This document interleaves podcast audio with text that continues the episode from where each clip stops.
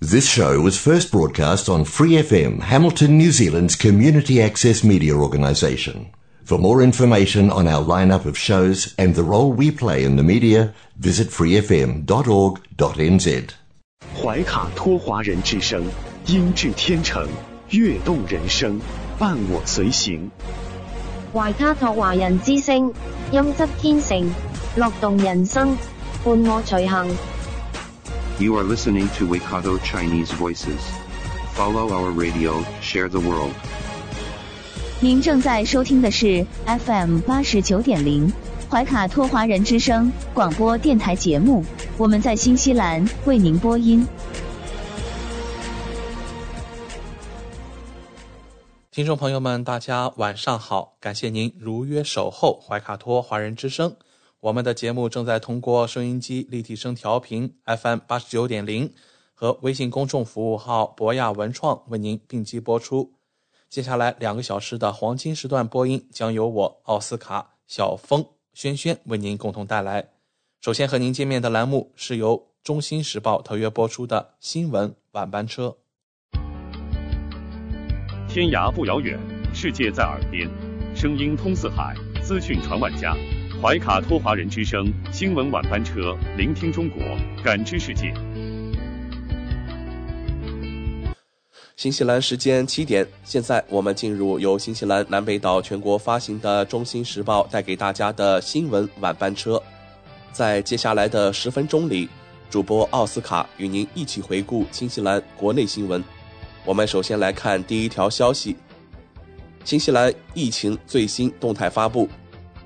卫生部表示，过去一周有四万两千七百四十例新的新冠社区病例，其中再感染人数高达一万两千八百零九人。卫生部在周一发布了最新消息，涵盖了十二月十八日晚上十一点五十九分之前的七天时间内的记录。卫生部表示，仍有五百八十一人因感染该病毒而住院。其中十五人在重症监护室。现在共有两千二百八十八例死亡被确认可归因于新冠，无论是根本死因还是促成因素。在感染人数中有四百一十二人两次感染的间隔时间小于九十天。总体而言，自大流行开始以来，新西兰报告了超过两百万例新冠病例。继续来看新西兰疫情方面的消息。政府宣布将于二零二三年二月为五岁以下高危儿童提供辉瑞新冠疫苗。它是在相关部门暂时批准该疫苗之后发布的。该年龄组的疫苗剂量为三微克每零点二毫升的稀释剂量，而用于五到十一岁儿童的疫苗的改良版本具有更高剂量。三十微克每零点三毫升。卫生部发言人表示，临时批准的是三剂经过改编的辉瑞新冠儿科疫苗，第二剂在第一剂后三周接种，第三剂在第二剂后至少八周接种。资格将仅限于严重免疫功能低下或患有复杂或多种健康状况的儿童，这些健康状况会增加。患新冠症病的风险。虽然大多数五岁以下儿童目前不需要接种新冠疫苗，但相关部门的建议很明确：一小部分儿童如果感染这种疾病，会面临更高的风险，而这种疫苗将对他们有所帮助。卫生部总干事安德鲁·奥尔德博士说：“疫苗交付时间确定后，我们将在二零二三年初发布进一步公告。”还是新西兰疫情的相关新闻。对许多新西兰人来说，这看起来将是一个不那么快乐的圣诞节。一位建模师警告说，每二十人中就有一人可能在节日的高峰期被感染。然而，由于入院治疗通常会滞后几周，跨年有可能成为卫生系统的真正紧缩期。奥克兰大学网络传染模型项目的联合负责人。奥尼尔说：“许多努力避免感染病毒的人现在都被感染了。以前他们戴着口罩上车时，还有很多其他人戴着口罩的，所以他们现在更容易受到伤害。很多时候，这些人试图避免感染的原因，是因为他们有一些潜在的健康状况，他们知道这会使他们更容易患上严重的疾病，所以这一次对健康的影响可能会更糟。奥尼尔博士说，模型中仍然存在大量的不确定性。新西兰变化无常的天气和人们的行为是很大的未知数。然而，有可能每二十个人中就有一个人，在圣诞节的那一周感染新冠。百分之三十到百分之四十的感染是无症状的，所以在你去参加大型社交活动或拜访更多脆弱的人之前，做一个快速抗原测试是一个好主意。急诊医生凯特·艾伦说。新西兰人可以通过适度饮酒、不乱服用药物和安全驾驶，为不给卫生系统带来过重负担而尽一自己的一份力量。接下来，我们关注经济新闻。西太平洋银行消费者信心指数跌至三十多年来的最低点，此项指数在今年第四季度出现大幅下滑，下跌十二点至七十五点六。为1988年以来的最低点。西太平洋银行代理首席经济学家戈顿表示，随着假期季节的临近，新西兰的家庭财务状况受到挤压，许多家庭都缩减了开支。对大量家庭来说，此后的生活将变得十分困难。与此同时，他预计新西兰经济将从明年年中开始衰退。我们预计。随着借贷成本的继续走高，未来一年的支出将继续减弱。除了借贷成本的增加，消费价格的急剧上涨也在侵蚀消费者的消费能力。他表示，在过去的一年里，食品、住房和汽油价格的上涨幅度尤其大，全国各个家庭都深受影响。与此同时，消费信心的下滑在各个年龄阶段。收入阶层和地区都普遍存在。目前，许多借款人仍在享受疫情初期时银行提供的低抵押贷款利率，但在未来的十二个月内，大约有一半的抵押贷款将重新进行调整，届时人们将面临更高的房贷利率。市场研究总监表示，许多受访者预计，未来五年的经济形势将十分糟糕。新西兰的悲观前景与世界各地的情况一致，物价迅速上涨，供应链收缩，借贷成本上升。关注教育新闻，新西兰官方数据显示，毛利人的退学率为百分之五，而新西兰白人则为百分之两点五。停学意味着允许学校将某人送回家五天，一年共十天。一些原因。例如对学生和教职人员的身体或语言攻击，以及不服从命令和吸烟。在主流学校，毛利学生的比例仍然很高，而教育部的相关数据显示，这种形式的惩罚很少被使用。低学分学校的退学率也较高，一至六年级学校的退学率在百分之二到百分之三之间，而十年级的退学率。只占半个百分点以上。联合国儿童基金会2018年的一项研究，将新西兰列为教室不平等最严重的国家之一。最新的儿童贫困监测显示，近百分之十八的毛利孩子们生活在贫困之中。教育部副部长说，有一些公平问题需要解决，但他警告说，这需要时间。我们有更多的太平洋岛民和毛利学生在低学分学校就读。我们已经承认，作为一个系统，需要围绕系统内可能存在的偏见做一些事情，但这也需要花一点时间来完全揭开。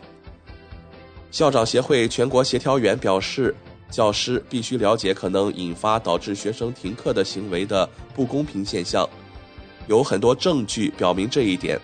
他们很难在这些环境中看到自己并成为自己，这会造成不和谐。这种不和谐往往表现为消极行为，往往又会导致被停课。最后，我们来关注交通新闻。新西兰的道路死亡人数达到了四年来的最高值，还有近两周的时间，二零二二年就要落下帷幕。新西兰交通部的数据显示，今年的道路死亡人数为三百五十八人，这比去年的死亡人数多了五十九人，比二零一八年以来的任何一年都多。严峻的数字出现之际，在新西兰雄心勃勃的目标。是在零之路运动中实现零道路死亡人数。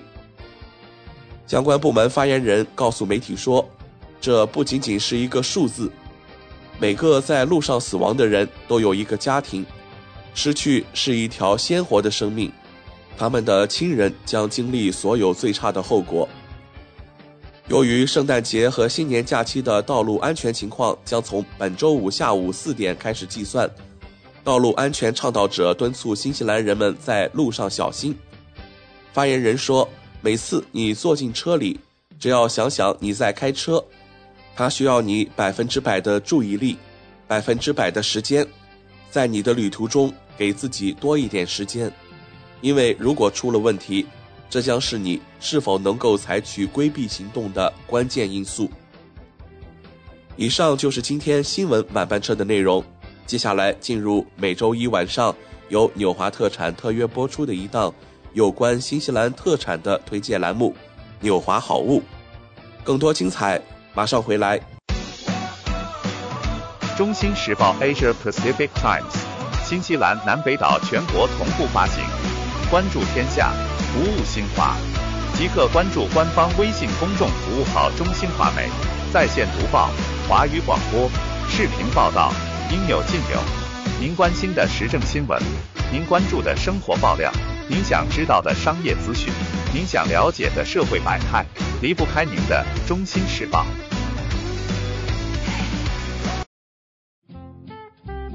您正在收听的是怀卡托华人之声，调频立体声 FM 八十九点零，这里是新西兰中文广播电台节目。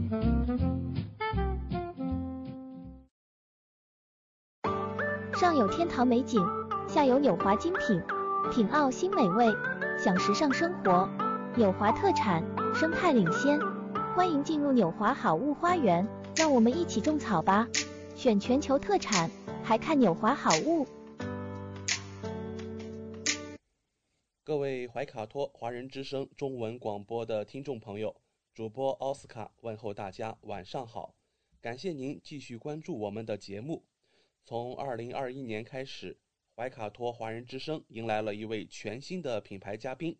我们请出新西兰纽华特产的好物推荐官，和收音机前和正在线上收听节目的新老朋友们认识一下。大家好，这里是纽华好物，我是你们的种草师小牛，今后就由我来给大家种草啦。小牛晚上好，很高兴在今后的每周一。与您共同为听众朋友带来我们的纽华好物。没错，纽华好物是一档介绍新西兰本土特产的栏目，其中“纽”就是代表英文音译的纽西兰，也是华人朋友习惯发音的新西兰，而“华”自然就是中华大地了。纽华特产的名字太有意义了，收音机前和正在线上收听节目的听众朋友。通过哪些渠道可以了解我们纽华特产呢？纽华特产的官方网站是三 w 点 n z i n c n 点 com。这个域名其实非常好记，N Z 代表新西兰英文简称，而 C N 是中国的英文简称，用 I N 连起来，N Z I N C N 其实就是新西兰在中国的意思。嗯，没错。还有一个更简单的办法。听众朋友，无论您用谷歌还是百度搜索“纽华特产”，点击排名第一个搜索结果，就进入我们的官方网站了。是的，大家有什么不明白的，也可以添加我们的微信号“纽华”的汉语拼音全拼 “n i u h u a”，很乐意为大家解答。当然，大家还可以通过每周全国出版的《中信时报》醒目的位置。找到纽华特产最新最全的整版促销海报。嗯，线上购物的确是在疫情期间保证自己和他人健康的安全方式。小牛，我们消费者在纽华网上购物的时候，在支付环节也会更方便吗？嗯，是的，主持人这个问题，相信大家都很关心。数年以来，纽华特产与时俱进，在前期人民币、纽币银行转账的基础上，先后开发并上线银联支付、微信支付以及支付宝扫码支付。您可以方便的使用您喜欢的方式，通过人民币或者纽币进行支付，完全不产生任何手续费。有这样简单便捷的多项选择，真是太好了。下单以后，我们可以看到物流情况吗？没问题。纽华特产在用户后台植入了您的专属物流跟踪系统，保障海淘用户随时掌握国际快递清关的状况，真正让消费者做到全程监控。上周纽华好物通过推荐官小牛的介绍，相信听众朋友对于 Orama NMN。一万五千毫克高纯型 NAD 加基因能量片，百里香柠檬滋养液、柠檬汤力水，以上产品有了一个比较详细的了解。那么今晚的节目，我们和大家聊些什么话题呢？皮肤缺水就会令美丽失色，你需不需要不油腻的绵羊油呢？十二小时长效补水。修护皮肤油性膜，锁住水分，留住肌肤的活力。缺水的皮肤就像干瘪的苹果，容易氧化、粗糙、暗黄和增增加细纹。不要等到缺水才来补水，肌肤缺水，各种问题陆续浮现。缺水太久，老化形成就难以复原。比如说干燥起屑、干裂瘙痒。干瘪松弛，细纹形成。那我们有请小牛来跟听众朋友们介绍一下绵羊油的成分吧。天然成分奥秘，造就 J&M 奥芝曼二十年声誉的经典绵羊油护肤霜。它含有天然的羊毛脂，能够滋润、锁水、补湿，以及天然的甘油。润肤补湿，还有天然的维生素 E，抗氧化、修复肌层，以及滋润的基底油，能够保湿、锁住水分。绵羊油不止于保湿，一瓶多效，四季无忧。这个特点真是太好了。那奥芝曼绵羊油在一年四季中具体都发挥着什么作用呢？在春季，春寒依旧。细菌尘螨滋长，羊毛脂温和滋润补水，能够降低尘螨、细菌滋长而引起的皮肤敏感。夏季呢，能够形成皮肤的保水层，锁住水分，避免皮肤水分给空调房内抽干，减少泛红、抓痕、刺痛等晒后皮肤的不适。秋季和冬季能够强效保湿滋润力，防冻、防裂、防冻疮，帮助皮肤天然油性保护膜，让皮肤不干燥、不紧绷。产后修复和洗涤后护手也可以用它，经常使用可以帮助出生妈咪恢复肌肤弹力，抚平妊娠纹。帮助修护洗涤剂对皮肤油性保护膜的损伤。G I D M 奥芝曼绵羊油单品销售量究竟有多少呢？那就是五千万瓶。如果按每瓶绵羊油六点五厘米计算，将二百五十克绵羊油首尾相连的高度是三百二十五万米，相当于。三百六十七座世界屋脊之称的珠穆朗玛峰，八千八百五十米的高度。现在，让我们来看看绵羊油护肤的奥秘吧。滴滴天然，滴滴珍贵。一百克纯净羊毛脂，大约需要十只绵羊采集它们的三到五公斤羊毛，就是每只绵羊都要需要三到五公斤的羊毛。这三到五公斤羊毛需要每只羊生长六个月就是一百八十三天。它采用的是美利诺羊，是澳大利亚的特产。高含量的绵羊油是澳洲草原的天然瑰宝，更纯净、更滋润、亲肤不油。号称羊背上的国家，澳大利亚拥有举世闻名的美利诺绵羊。这种极细柔软的羊毛能生产优质的绵羊油，用于制作宠物护肤产品。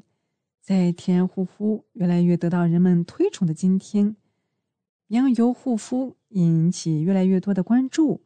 很多沐浴或者护肤产品都把绵羊油作为主要的功效配方。绵羊油的活性成分能够很好的渗透皮肤，让皮肤滋润光洁、富有弹性，是保持肌肤健康的天然奥秘之一。奥芝曼的首席配方师。是悉尼大学的博士，他告诉我们，绵羊油不等于绵羊的脂肪，它是通过中流和萃取的现代工艺，能够更有效提炼有效的成分，加入了绵羊油和维一，能强化皮肤渗透和养护，比非天然方法更安全有效。谢谢小牛的介绍。现在北半球已经进入到了冬季。做贴片面膜的时候会觉得很凉，要把面膜弄热再敷的话又比较麻烦和费时间。小牛能不能给我们这种懒人推荐一个比较方便的面膜呢？那就可以尝试一下奥诗墨的睡眠面膜，十五分钟开启肌肤夜间修护模式，抓住修复的黄金时间，帮助肌肤一夜好眠。修复屏障，平衡水油，舒缓压力。既然早睡很难，比如肌肤先说晚安。让我们来看看我们的奥诗墨小小陀螺的简单的使用方法。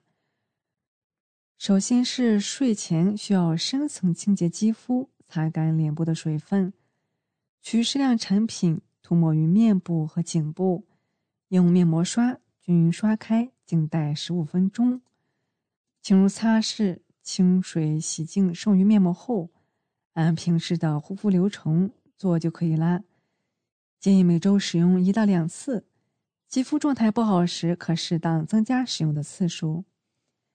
你的肌肤是不是也经常干燥脱皮、出油冒痘呢？还有泛红敏感，这些问题就代表你的肌肤屏障受损、水油失衡了。那什么是屏障受损呢？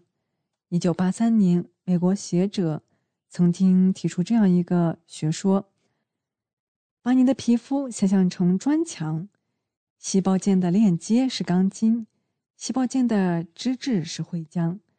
我们常说的皮脂膜位于这个砖墙的最外一层，可以比作外墙的涂料层。这个结构形成了一道人体皮肤天然的保护屏障。受损的皮肤屏障锁水能力变差，水分易流失，造成皮肤干燥和水油不平衡，引发冒痘、敏感等一系列问题。我们的小陀螺来自大西洋深海的屏障补丁。小陀螺选用深海脂质体大西洋皱皱胸雕油。大西洋皱胸雕油含有的蜡质。是人体皮脂膜的主要构成成分，有很好的亲肤性和天然性，它能显著提升角质层细胞分化增殖的能力，牺牲的表皮细胞迅速补充肌肤屏障的缺口，修复它的损伤。让我们来共同了解一下大西洋皱心貂的一些特点。它具有生长缓慢、繁殖率极低、数量珍贵。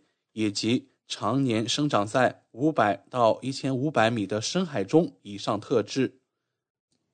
奥诗墨生物与研发中心将大西洋柱胸貂油作为包裹体，能极大程度保留内部营养物质的活性。当与皮肤接触的同时，能够软化角质，打开皮肤吸收通道，使活性物质层层渗透基底，释放强大的修复力。面膜在使用的时候，十五分钟内变薄变透明，营养成分肉眼可见的被吸收，层层渗透，滋养肌肤。让我们来看看平衡水油的第一步：小陀螺释放旋风能量，推动水分直达肌底。首先是补水，直达肌肤底层。小陀螺采用分子量为两千道尔顿的水解透明质酸钠。大小仅为透明质酸的三十分之一，穿透层层肌肤，为干燥基底注入水分。然后就是锁水，确保水分不流失。大分子透明质酸钠聚集在肌肤表面，形成轻薄的透气水膜，减少基底的水分流失。平衡水油的第二步就是小陀螺深层修复受损的基底。肌肤能量源复合修复成分 PHA 能够促进血液循环，修复受损细胞，促进新细胞再生，恢复肌肤弹性，抵御胶原蛋白、降解酶的伤害，保护皮肤，防止胶原蛋白流失，分解氧化自由基，抵抗氧化的伤害。平衡水油的第三步，小陀螺呈现水油平衡中性肌。奥诗莫小陀螺特别添加了苦橙叶嫩叶脂油，能帮助肌肤减少皮脂分泌，清洁收缩毛孔，舒缓肌肤的敏感，调节皮肤功能。苦橙的清新的香气能舒缓紧张的情绪，让人感到放松，促进良好的睡眠。还有超声波加持。超临界二氧化碳冷萃技术，提升萃取率，极大程度保留植萃的活性。奥什莫生物实验室研究表明，超声波形成的超声场可以强化萃取过程，提升萃取效率，减少对萃取物的降解作用。奥什莫采用的超声波加持超临界二氧化碳冷萃技术，提取了苦橙叶嫩油。以及 PHA 的三种植物成分，极大程度保留苦橙叶、石榴果、和面包树果和玫瑰花的活性，为肌肤还原三重抗衰修护力。它还使用了化妆刷界的一哥奥诗墨面膜专用刷，均匀涂抹，吸湿透气，抗菌抑菌，更好打理。有着人体工学握柄，握住就不想松手。设计符合人体工学，握感舒适，重量适中，防滑耐摔，涂抹均匀，减少浪费。吸附放置还更方便收纳。它是严选的刷毛，打造天鹅绒般的触感，坚持奥诗墨品牌一贯的环保理念，拒绝使用动物毛。选用日本制造的仿生纤维毛，根根纤细、饱满细密、层次均匀。他们是悉尼大学、哈佛大学的专业研发团队，严格质量把控，从原料到生产层层把关，保证品质与安全。奥诗莫小陀螺涂抹式面膜，还有八十克。现在是在搞活动，买一赠一正样，领券可以二百九十九减十五元，还有五百九十九减三十元的券，所以我们赶紧抢购吧！感谢纽华好物推荐官小牛的精彩介绍。节目尾声，主持人奥斯卡照例要给大家争取福利了。今天有哪些给怀卡托华人之声电台听众专属的优惠活动呢？纽华特产一定不让大家失望。最近纽华的新西兰仓还有一件包邮、整单包邮清仓大促活动。首先，只要您在纽华特产网站注册自己的账号，系统将会直升一级 VIP 账号，不需要通过任何前期购买加购，就可以直接看到比注册前更优惠的实体价格。同时，您购买的数量越多，会员体系升级的越高。后台看到的价格体系就会更好，真正让利于消费者。尤其现在疫情期间，政府鼓励大家非必要不外出，因此，纽华特产希望通过这种方式，鼓励大家在线上消费的行为，减少病毒传播的机会。怀卡托华人之声的专属福利来啦！如果还想更多的了解我们的好物，听众朋友可以添加微信客服“纽华”的汉语拼音全拼 “n i u h u a” 联系我们。一周内添加我们微信客服的听众，只要备注“奥诗墨”。就可以领取二十元的优惠券哦！这是怀卡托华人之声听众朋友的专属福利，通关密码只在本台播放，而且每周都不一样，还请您注意收听啦！感谢纽华好物推荐官小牛带给怀卡托华人之声的专属优惠，期待下周同一时间您继续带我们分享纽华好物。请各位听众朋友别忘了谷歌和百度搜索排名第一的纽华特产，或者可以随时添加我们的微信客服“纽华的汉语拼音全拼”，就可以看到我推荐的超多好物啦！谢谢大家，谢谢小牛做客怀卡托华人之声。纽华特产立足澳新本地，为世界各地消费者与生产公司之间打造了流畅的沟通渠道，避免不必要的中间商。厂家直接供货，一手货源保证。纽华特产现已具备澳大利亚、新西兰、德国、香港、韩国、泰国、英国七地大型仓储仓库，与知名品牌商联手合作，涵盖千余种保健、强身、养生等特产品，丰富了海内外客户的选择，成为广大代购和电商首选平台之一。请大家每周一晚七点十分锁定怀卡托华人之声，我们和纽华好物推荐官小牛在这里不见不散。上有天堂美景，下有纽华精品，品澳新美味，享时尚生活。纽华特产，生态领先，欢迎进入纽华好物花园，让我们一起种草吧！选全球特产，还看纽华好物。您正在收听的是怀卡托华人之声，调频立体声 FM 八十九点零，这里是新西兰中文广播电台节目。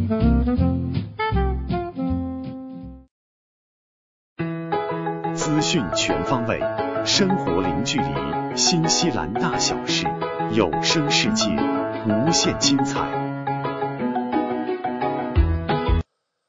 亲爱的听众朋友，大家好。很高兴在这个寂静的夜晚和您在空中电波相会了。现在我们来到了新西兰大小事节目单元，在这里我们和您分享发生在怀卡托周边以及新西兰全国的大型新闻资讯。希望今天的节目能够带给您所关心的、所感兴趣的新闻内容。我是今晚主播奥斯卡。就在昨天刚刚过去的周日。华人社区的成员在奥克兰举办了一次大游行，抗议犯罪率的上升。数十名抗议者聚集在奥克兰中心广场外，呼吁对犯罪采取更严厉的措施。抗议活动的组织者说：“华人社区全年都成为攻击目标，但代表人数却很少。我们看到了印度社区最近的抗议活动。”这促使我们要求采取更多的行动。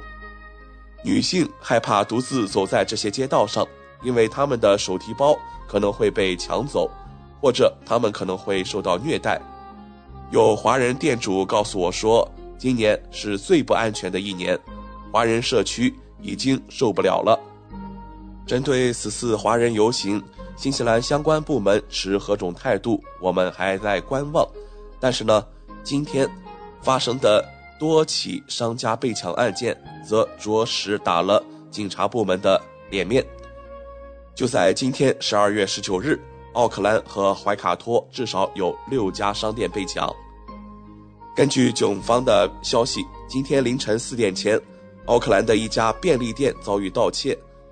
盗窃案发生在爱丽丝利地区一家便利店，店主表示。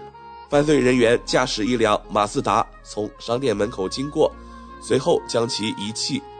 此次事件对其造成的损失简直无法形容。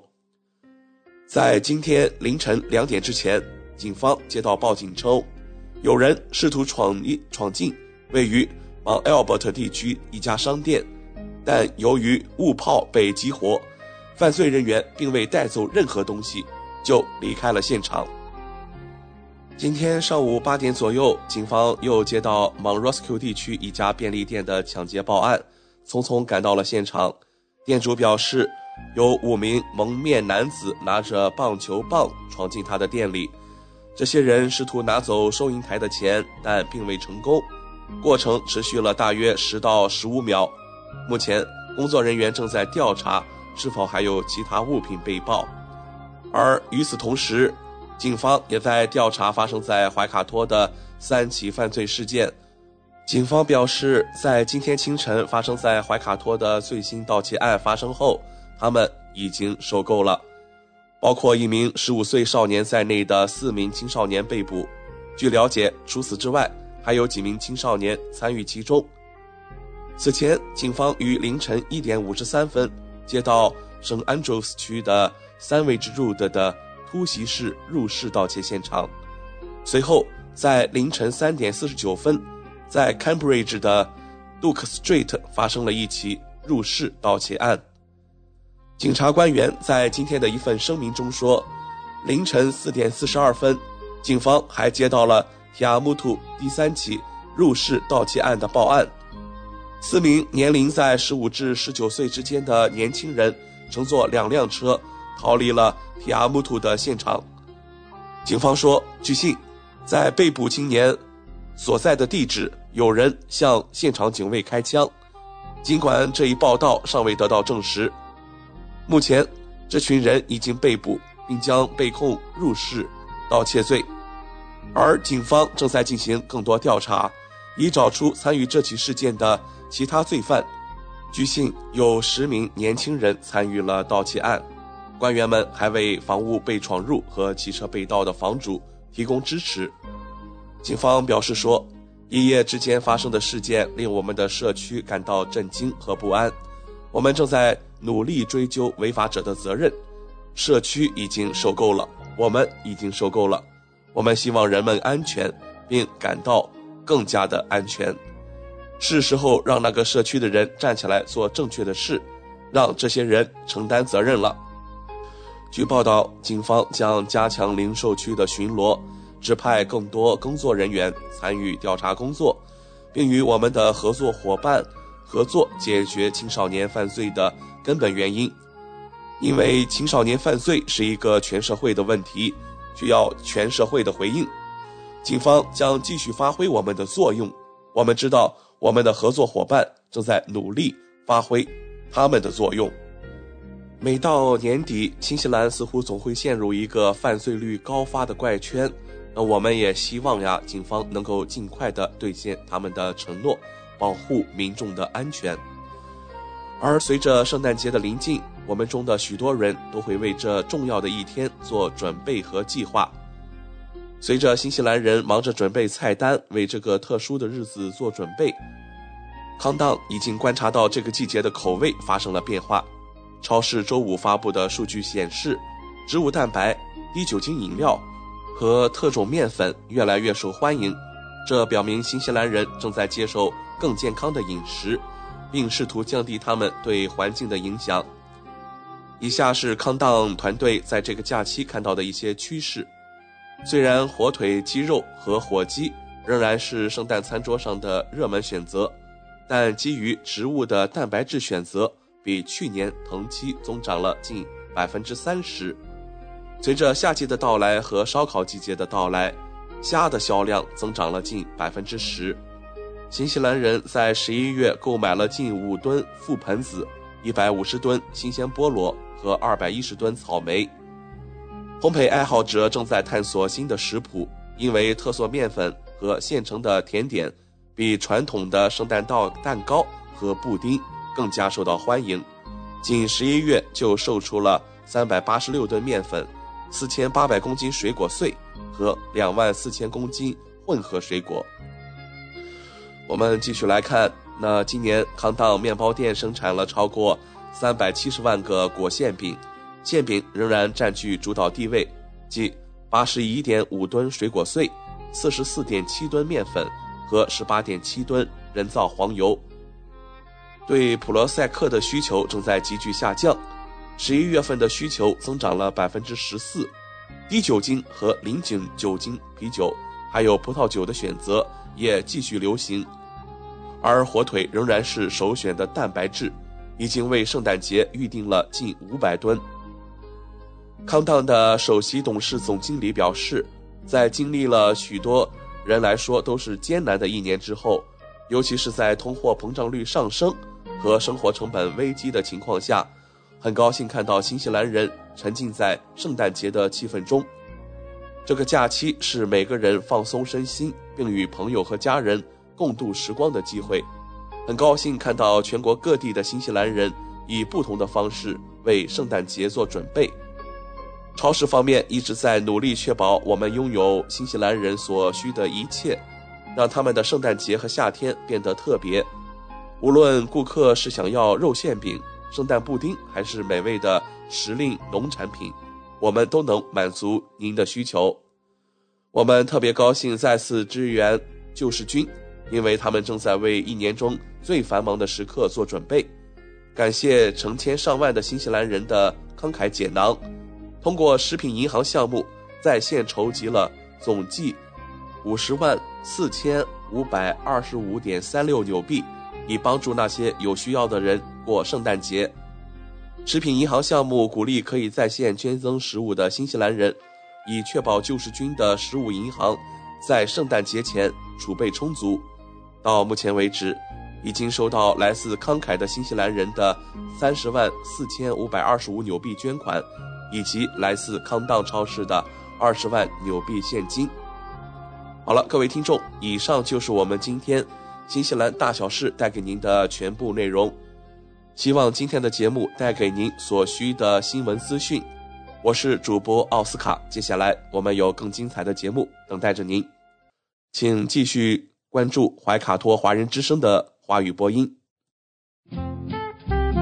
您正在收听的是怀卡托华人之声，调频立体声 FM 八十九点零，这里是新西兰中文广播电台节目。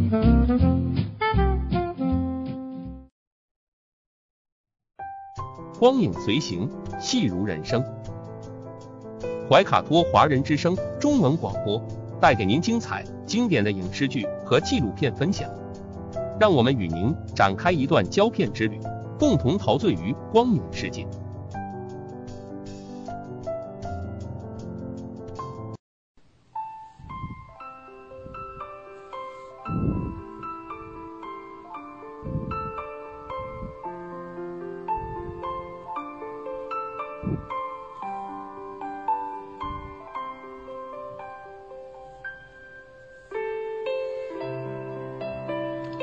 亲爱的听众朋友们，新西兰怀卡托华人之声一直陪伴您，我是主持人轩轩。光影随行，戏如人生，分享精彩的影视作品，无论是电影、电视剧，还是优秀的纪录片，都会陆陆续续的来装点您的生活。今天呢，我们先走进这样一部新剧，啊，它的名字叫《江河日上》。《江河日上》呢是近期的一部国产剧，由黄志忠自导自演，同时呢还有梅婷、呃张国强和苏可的加盟。说起黄志忠先生哈，我们一向认为呢，他是一位正反角色都能驾驭，嗯，非常专业的优秀的演员。说起他做导演，哎，这个还是头一回听说哈。其实呢，黄志忠呢曾经尝试过一次自导自演，嗯，在二零一九年。曾经上映过一个年代剧，叫做《神探柯晨》。这部剧的收视的成绩还是可以的啊。可能这次试水之后呢，他感觉自己还是蛮有天赋的。啊，眼下呢，我们要聊的这部新剧叫做《江河日上》。《江河日上》啊，主要讲述了綦江市出现了蓝藻呃严重污染的问题。哎，这是一部和环保有关的。那新任的环保局长林寒江负责处理这件事情。林寒江经过调查呀，发现呢，其实事情远远比表面表现的更加复杂。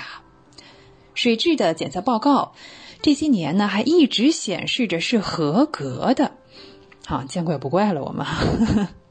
林寒江最终查出了呢环境的根本问题，并且呢决定呢开始着手解决水质问题。然而呢，如果一动手，百姓的生活啊，甚至这个城市的经济发展都会受到影响。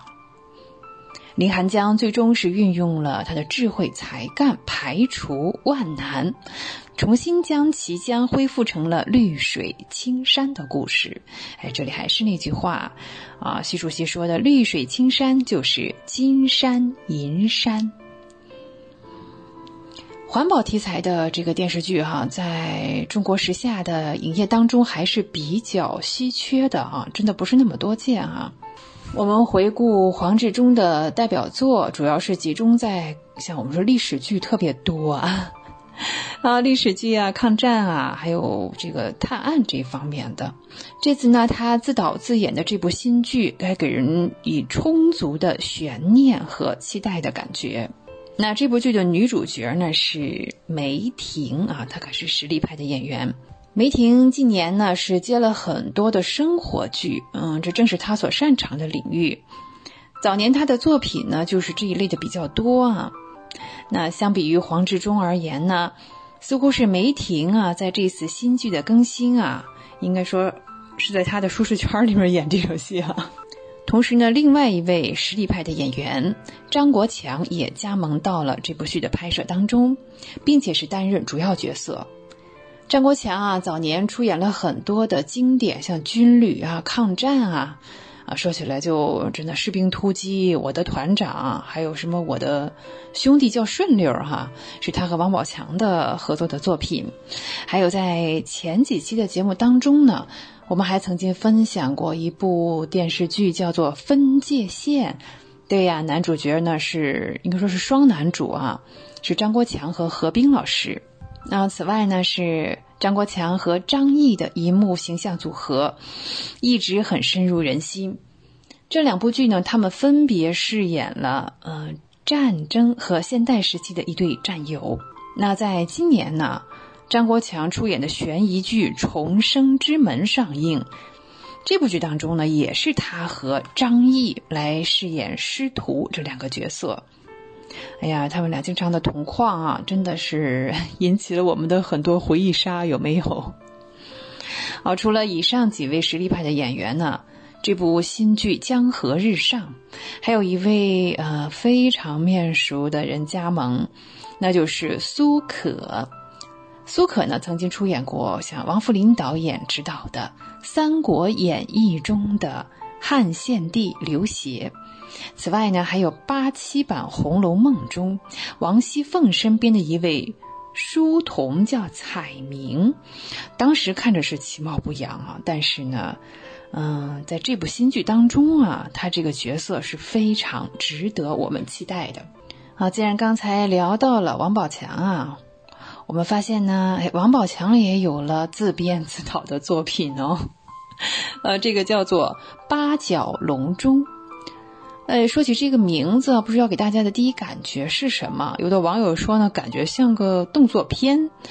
说起《八角笼中》呢，这并不是王宝强自编自导的第一部作品了。之前呢，他还曾经推出过《大闹天竺》，还记得吧？哈。然而呢，他是过于的追求这种个人风格啊，去彰显他，去标新立异也好，并没有迎来一番大红大紫。反而呢，受到了不少的质疑和诟病，脱离现实啊，就是为了搞笑而搞笑啊，还有这个真是嗯无厘头的这种结局哈，当时是一时的失利啊。其实呢，很多的听众朋友或者观众朋友关注王宝强，是源自冯小刚执导的那部电影叫《天下无贼》，还记得吧？对，他在里面还问呢，哎，那谁是贼嘞？好，凭借着几乎是本色的出演傻根这一个角色呢，王宝强给无数的观众留下了深刻的印象。在《天下无贼》之前呢，王宝强也有了自己的作品，比如说《盲井》。哎，这部作品，他凭借《盲井》还斩获了金马奖的新人奖。嗯，他本人也是有真功夫的，那不错的身手，再加上接地气的表演，王宝强之后的影视道路呢，真的是一路走一路红啊！像《士兵突击》《我的兄弟叫顺溜》到《集结号》《人在囧途》，再到像《树先生》《泰囧》，嗯，甚至呢像真人秀这种综艺节目《奔跑吧兄弟》啊，他也是有参加。可以说呢，王宝强啊，他这个像影视啊、综艺是全开，嗯，对于他自己的事业呢，真的是一个高峰。嗯，伴随着他这种一骑绝尘的发展道路哈，各种肯定和否定的声音也是此起彼伏。嗯，有的人呢是挺他，觉得他是草根出身啊，啊，非常的不容易；还有的人呢，呃。觉得他的演技呢是非常值得商榷的，在人物风格的塑造上过于单一，个人的色彩啊就是太浓了。还有呢，有人观众觉得经常看到他，这个也有他，那里也有他，已经呢观剧疲劳感都来了哈。好，作为演，这次呢看来王宝强是收敛了一些不必要的光芒，用三年多的时间精细的打磨了。八角笼中，不同于大闹天竺，本次推出的八角笼中啊，它是将这个眼光对准了平凡的小人物，讲述了沙场老板身份的男主角，帮助一群孩子重拾生活的信心，重燃奋斗的热火，用一份善意的谎言，编织出一幅幅啊是未来的希望的美好的画卷。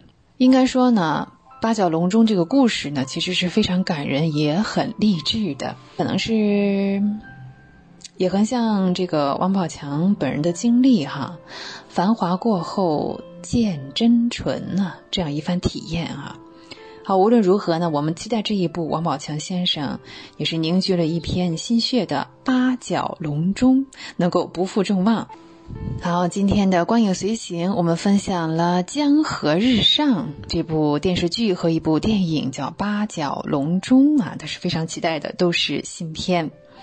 光影随行，戏如人生，非常感谢您的时间，轩轩又要与您说再见了。下期节目我们再会，也希望您继续收听怀卡托华人之声的其他栏目。再见。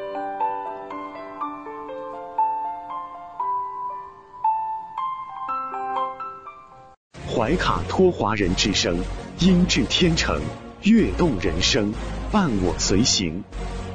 怀卡托华人之声，音质天成，乐动人生，伴我随行。You are listening to Waikato Chinese Voices.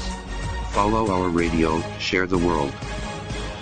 您正在收听的是 FM 八十九点零怀卡托华人之声广播电台节目。我们在新西兰为您播音。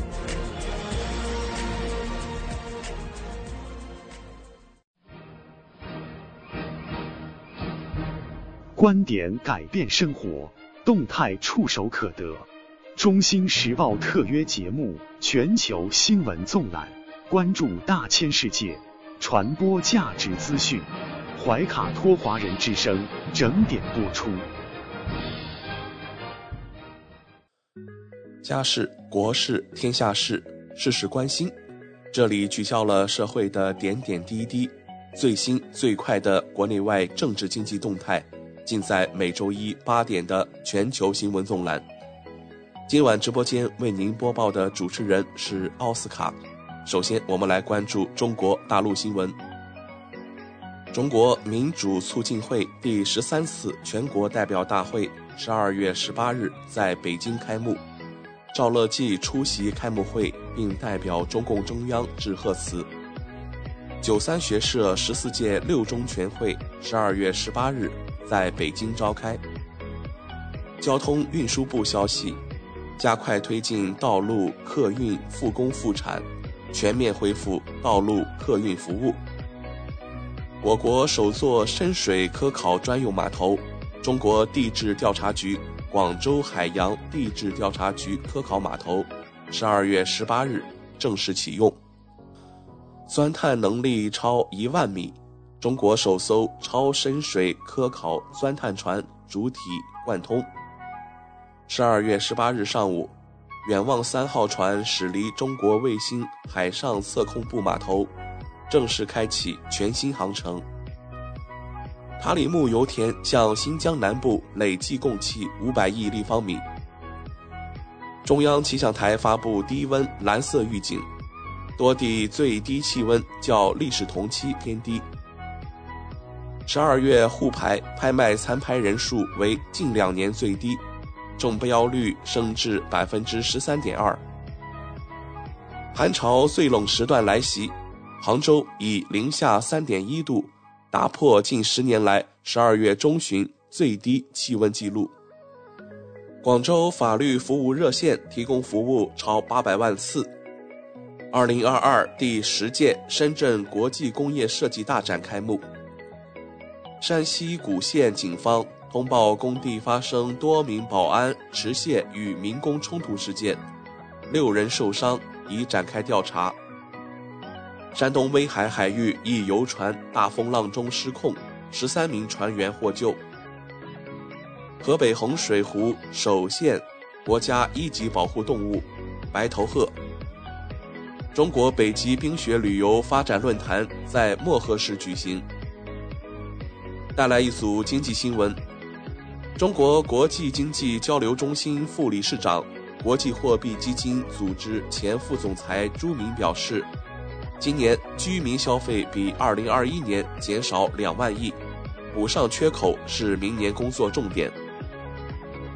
北大国发院院长姚洋表示，促消费就是发钱，建议发放一万亿消费券。苏州赴欧包机招商团回归，达成意向投资额约六十亿美元。多家过会公司下调发行底价。最高降逾百分之四十，一药难求，布洛芬巨头发话，确保月底前产能翻番。带来一组疫情新闻，中国工程院院士李兰娟表示，面对疫情不要焦虑，加强锻炼，有一个良好的心态，这些都和免疫力有关。抗疫最后的胜利就在眼前，走出疫情的影响成为可能。复旦大学附属华山医院感染科主任张文宏表示，此轮要做好两到四个月准备，走出疫情已成定局，不会再逆转。三十一省份累计报告接种新冠病毒疫苗三十四亿五千六百八十点三万剂次。专家表示，阳性期间出现身上痒，很有可能是过敏，需要引起重视。必要情况需紧急就医。莲花清瘟可治肝损伤、肝衰竭。以岭药业发声明辟谣，多方面均证实莲花清瘟有良好的安全。北京多区在体育馆、文化宫开设便民发热门诊，经评估需要转运的患者，呼叫幺二零转至就近医院。第一波冲击下，北京急救中心幺二零日均接线三万多。石家庄调整防控半月后，发热门诊二十四小时不断流。郑州开售国产新冠口服药阿兹夫定，每瓶三百三十元，凭处方购买。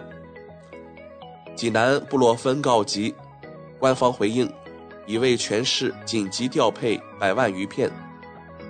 法治方面，广西严惩电信诈骗及关联犯罪，二零二二年以来，五千三百三十五人被判刑，六百二十万借款四年膨胀成三千两百万，放贷者被举报涉黑涉恶犯罪，岳阳政法委纪委介入。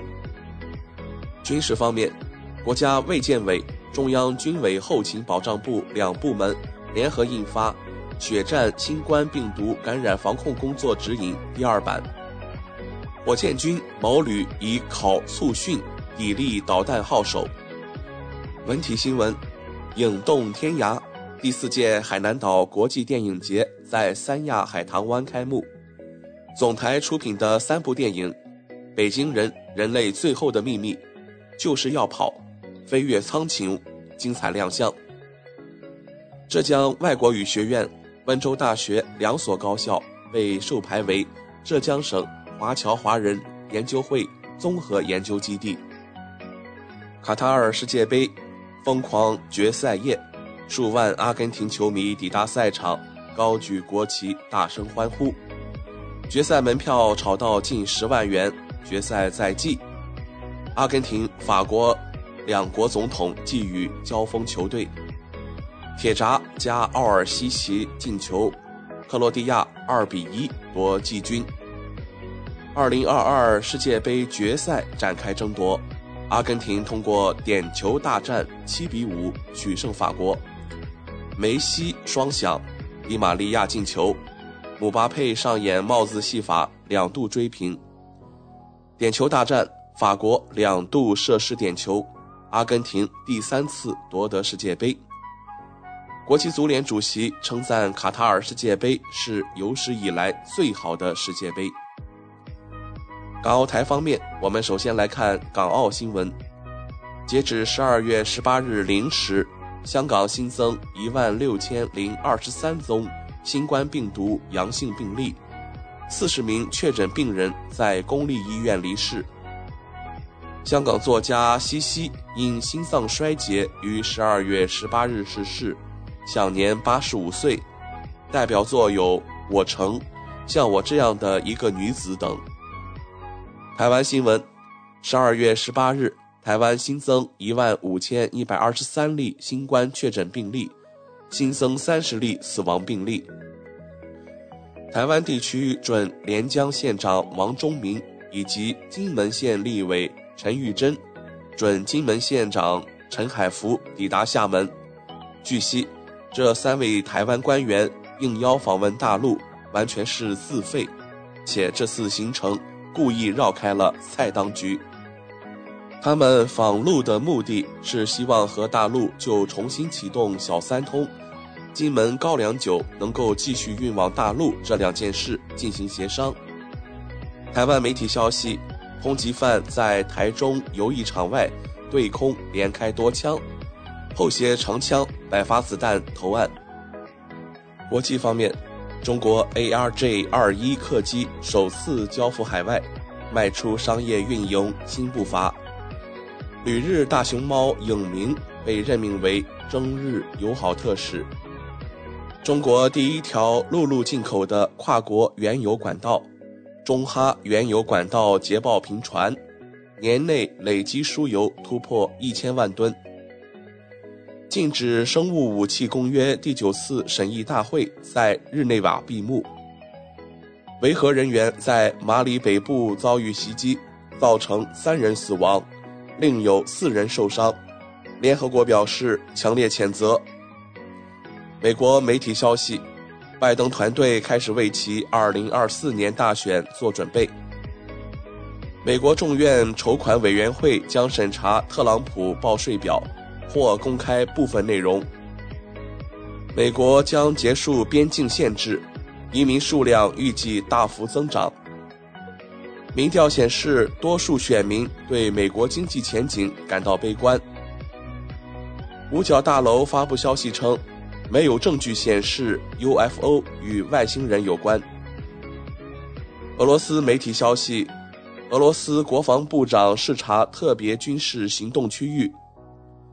俄罗斯国防部消息，大规模袭击阻断西方对乌克兰武器运送。国际空间站俄罗斯舱段目前运转正常，宇航员们按计划执行工作任务，其生命安全和健康无任何风险。美国媒体称，美国曾试图阻止乌方暗杀俄军总参谋长，可能导致事态升级。日本首相岸田文雄内阁支持率降至百分之二十五，创下新低。朝鲜大批民众悼念金正日逝世十一周年。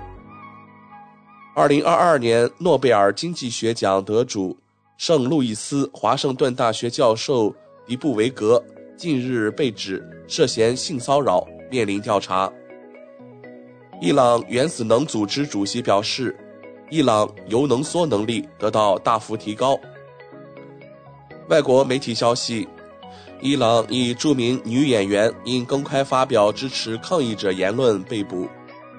黎巴嫩军方拦截偷渡船只，逮捕三十一名偷渡者。一场海浪袭击南非热门海滩，多人被卷入海里，三死十七伤。以上就是今天全球新闻纵览带给您的全部内容。主播奥斯卡，感谢您的收听。您正在收听的是怀卡托华人之声，调频立体声 FM 八十九点零，这里是新西兰中文广播电台节目。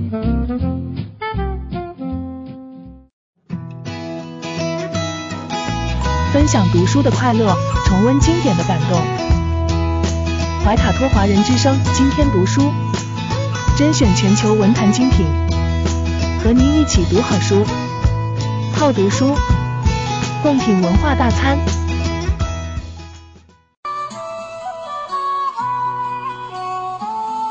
亲爱的听众朋友们，这里是怀卡托华人之声正在播音，我是主持人轩轩，又到了今天读书这个小栏目的时间。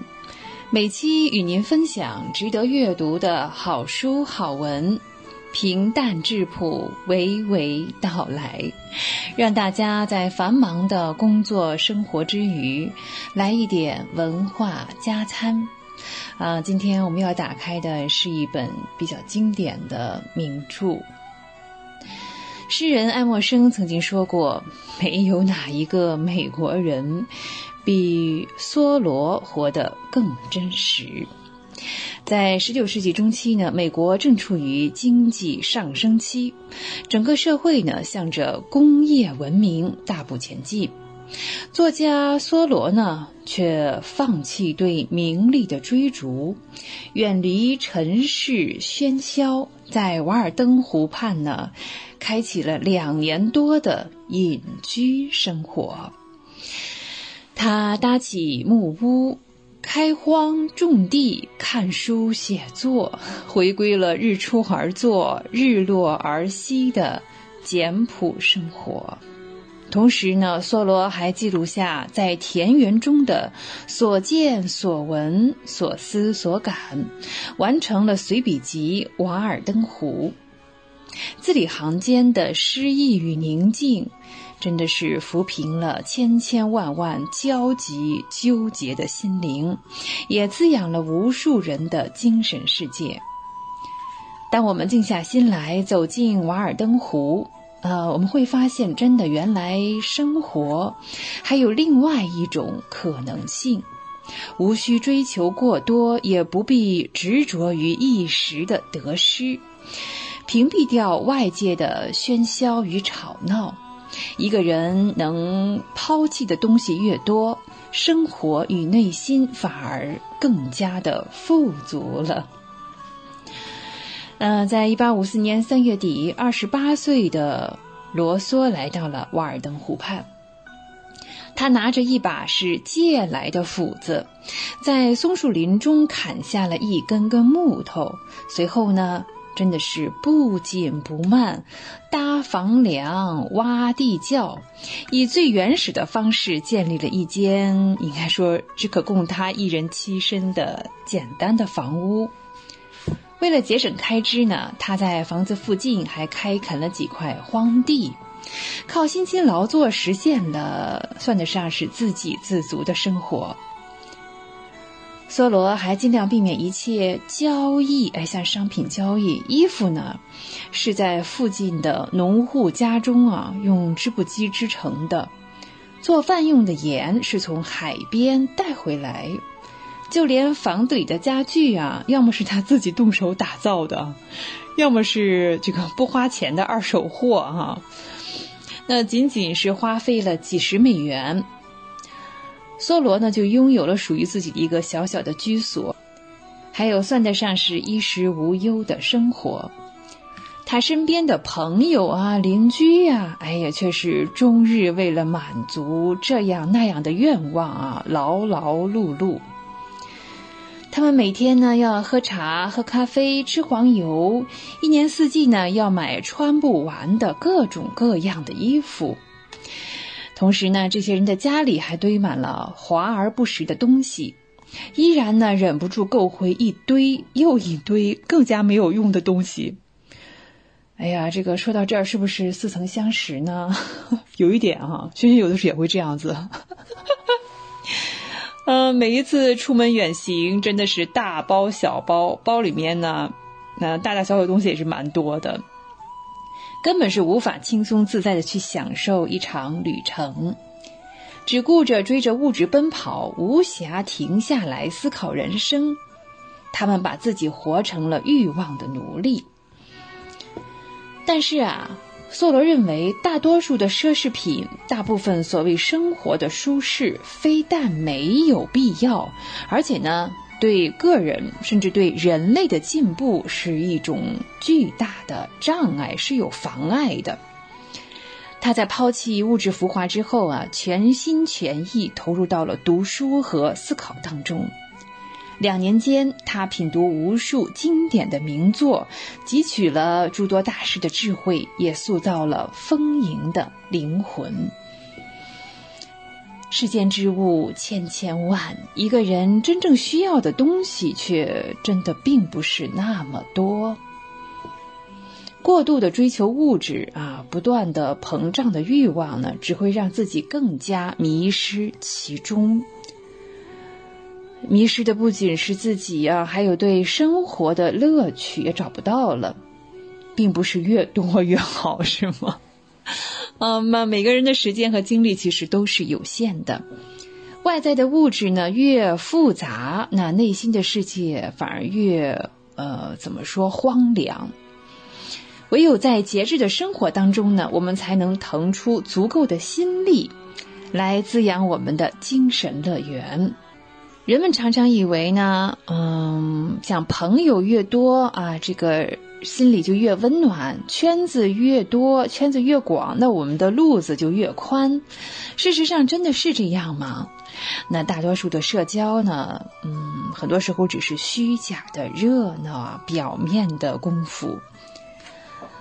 梭罗呢，在都市生活的时候呢，也经常怎么说不太情愿的哈，参加一些觥筹交错的聚会。在此期间呢，有人炫耀自己遇见了某位大人物，传一传别人的绯闻呢；还有人呢，干脆呢是重复从别人那里道听途说来的奇闻趣事。这些聚会呢，看似个个都是热火朝天的。可是仔细回忆一下，这都是这个毫无营养的八卦而已呀。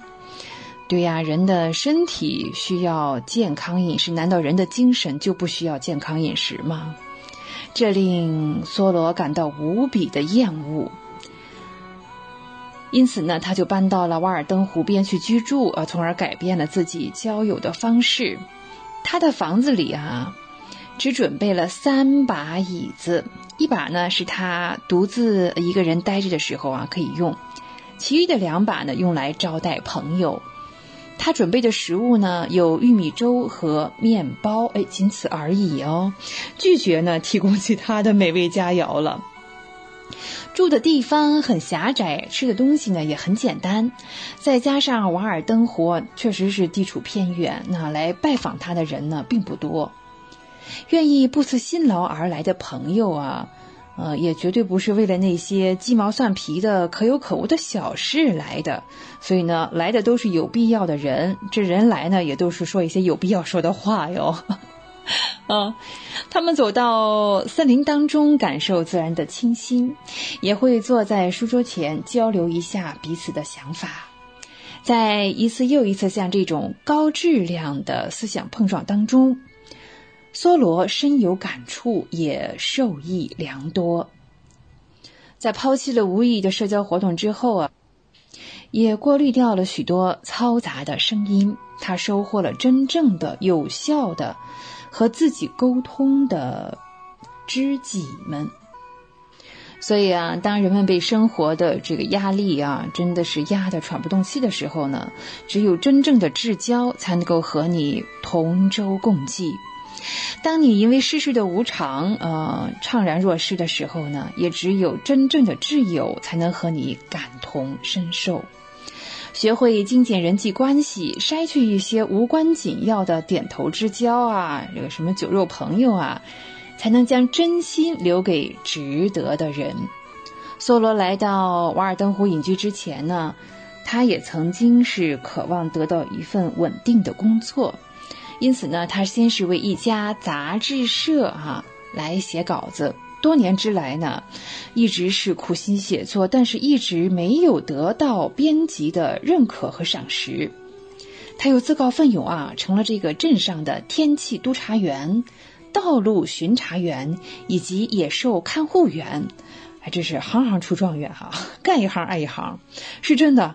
他在每一个工作上都是忠于职守、兢兢业业，但是始终呢，他没有加入到这个正式的呃公务人员之列。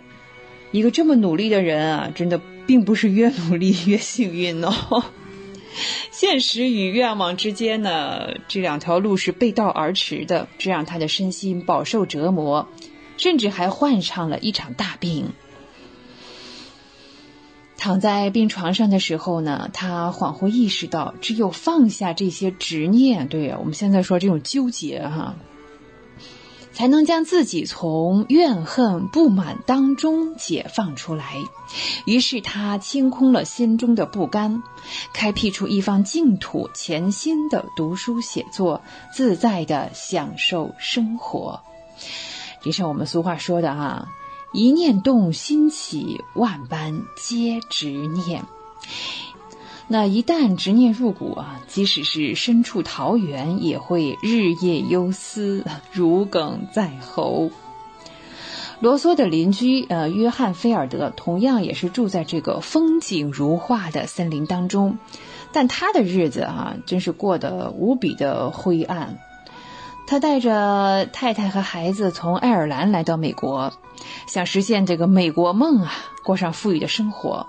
可是呢？他擅长的就是种地、钓鱼，呃，这样的收入呢，真的是杯水车薪，只能够勉强的养家糊口。明明也是个很努力的人啊，但是也不是越努力越幸运。他和家人呢，依旧住在漏水的房子里，甚至有的时候连干净的水呀都喝不上。梭罗了解这种情况之后呢，他呃试图用自己的经验，嗯，帮助这个约翰来摆脱这种困境。像他一样享受田园生活，然而呢，你看，虽然客观环境是相同的，但是这个主观的愿望啊或者主观的这种执念真的是很难改变。约翰呢，不愿意面对自己的实际情况，也放不下对这种什么美国梦啊、好日子的这种纠结。到头来呢，他是终日在忙忙碌碌中疲惫。哎呀，这个求而不得的煎熬当中啊，是虚度了余生。所以说呢，我好像想起好像三毛也讲过类似的话啊。他说呢，我们不肯探索自己本身的价值，我们过分看重他人在自己生命里的参与，过分在意别人的评价，哎，何苦来的是吧？何必呢？生活中呢，我们总是为了获得内心的归属感，不自觉的去迎合外界的看法，但是。人生只有一次，而且人生苦短，只有按照自己的意愿生活，才能真正的获得满足和快乐。《瓦尔登湖》中有一段令人印象深刻的话，这样讲：“我愿意深深的扎入生活，吸收生活的骨髓，过得扎实简单，把一切不属于生活的内容剔除的干净利落。”把生活逼到绝处，用最基本的形式，简单、简单再简单。嘿，像我们中国人讲“大道至简”，一个。那我们也希望收音机前的听众朋友们，在万丈红尘中守住淡然，留住清静，拥有自己最想要的幸福。好，以上就是本期的今天读书，我们天天读书，我是轩轩，这里是怀卡托华人之声，我们下期节目再会，再见。地球是我们既神秘又熟悉的家园。走过了四十多亿年的奇妙旅程，怀卡托华人之声《地球传奇》，了解我们对地球的探索、文明的兴衰简史、环境与人类的关系、科技的发展进步，开启一段各方角色在地球舞台演绎的故事。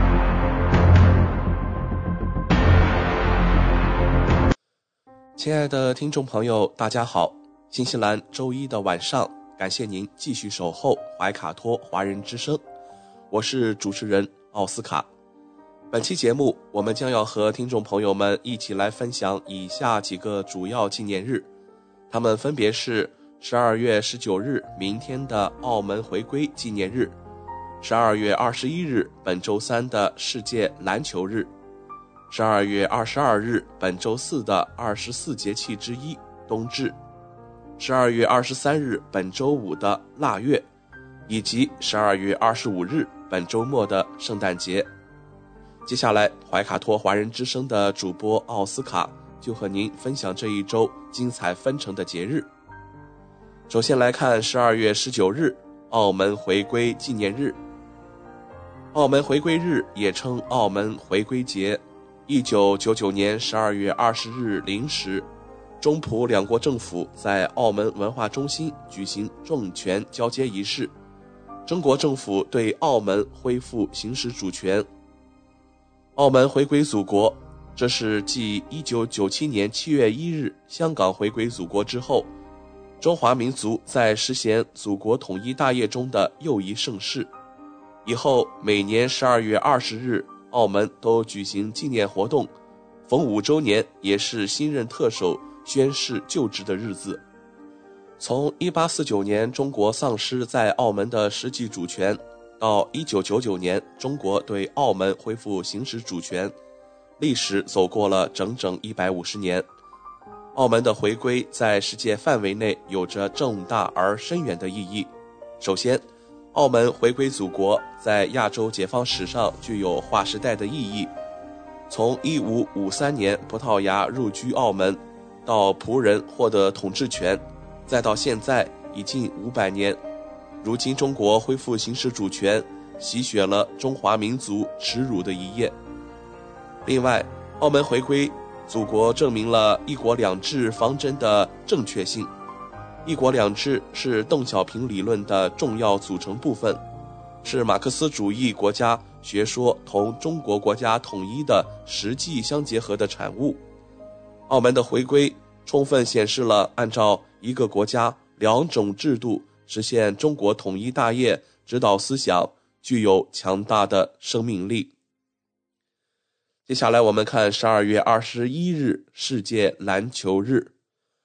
昨夜，二零二二世界杯刚在如火如荼的气氛中落下大幕，那么就在本周。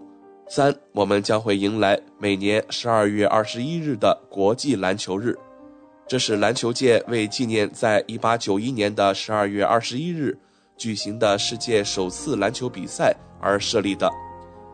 一八九一年十二月初，美国马赛诸塞州斯普林菲尔德市青年会国际训练学校体育教师詹姆斯·奈史密斯博士发明了篮球。在一八九一年的十二月二十一日，举行了首次世界篮球比赛。后来，篮球界就将此日定为国际篮球日。一八九二年，奈史密斯制定了十三条比赛规则，主要规定是：不准持球跑，不准有粗野动作，不准用拳击球，否则即判犯规，连续三次犯规判负一分。比赛时间规定为上下半时各十五分钟，对场地大小也做了规定，上场比赛人数逐步缩减为每队十人、九人、七人。一八九三年定为每队上场五人。一九零四年，在第三届奥林匹克运动会上第一次进行了篮球表演赛。一九零八年，美国制定了全国统一的篮球规则，并有一种文字出版，发行于全世界。